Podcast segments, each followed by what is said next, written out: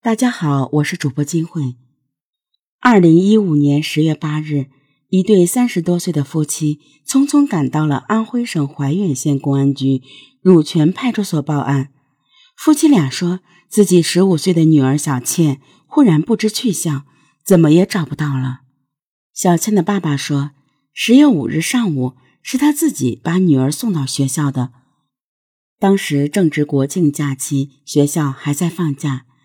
但女儿小倩说，她想先去学校准备准备功课，所以就提前返校了。女儿这么懂事，夫妻俩很欣慰。可没成想，十月七日傍晚，他们却接到了小倩班主任打来的电话，问小倩为什么没有按时返校。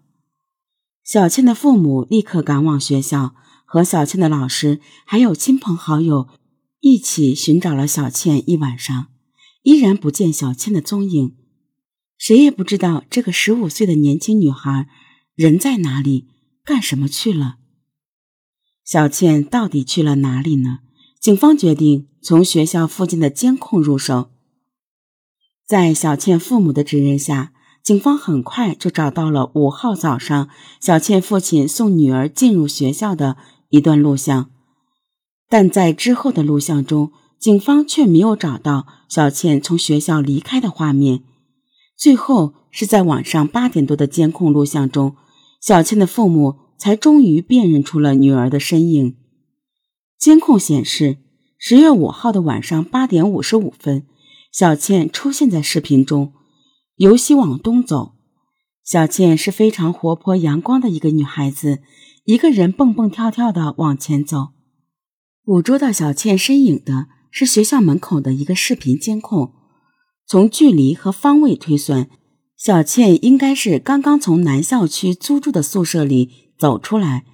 虽然距离较远，拍到的也只是一个背影，但是从这条路线中也能感受到，从这个十五岁女孩身上洋溢着的青春活力。小倩去的方向是一个很热闹的街道，她越走越远，身影。越来越模糊。根据小倩的同学介绍，在 QQ 群里的聊天中，小倩说她要去吃麻辣烫。调查发现，小倩从学校出来，确实去了一家麻辣烫。可这之后，她又去了哪里呢？这条街道的东西两头各装有一个监控，从两端进出的车辆、行人都能够拍到。除此之外，因为处于学校周边。街道沿途的食品店、小书店、小医院这种与需要相关的小店非常多，沿途装有一些民用监控视频，拍摄到的视频虽然没有办法做到无缝衔接，但是经过细细梳理，警方还是从中有了重要的收获。五号晚上九点四十分左右，安装在沿街一个书店内部的对着街道的监控。恰好捕捉到小倩一闪而过的身影。这期间，警方没有发现小倩有同行的人，而小倩也是在刚刚进入视频之后，很快又返了回去。如果小倩从这里又返回了东边，那么从最初拍到她的那个监控里，一定能找到她返回的视频。但是民警细细查看。却始终没能发现小倩回来的身影。如果小倩没往东边走，那她会不会是从西边走出了这条街道呢？民警又对西边路口的监控录像进行查看，也没有发现小倩。有没有可能小倩根本就没有离开过这条街道呢？民警对沿街的店铺进行走访调查，并没有发现任何有关的线索。专案组决定将寻找的范围扩大到合肥，因为小倩是一个月前才从合肥当地的学校转到怀远的这所中学的，因此她的很多朋友都不在本地，而在合肥。令人失望的是，合肥那边的情况跟怀远这边的一样，朋友、同学谁都不知道小倩去了哪里。小倩的父母在极度焦虑中，忽然想起女儿平时非常痴迷韩国的一个演唱组合，或许她的不告而别就是因为这个原因。小倩会不会又去参加歌友会了？但是这个可能很快就被否定了。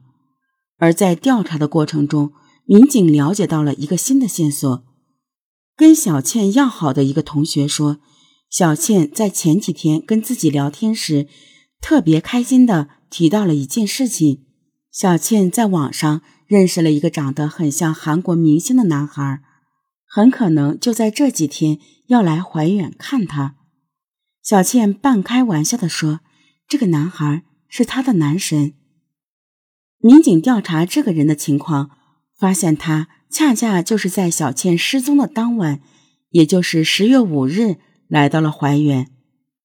这个网上好友看似跟小倩很熟悉，其实，在现实生活中不过是个陌生人。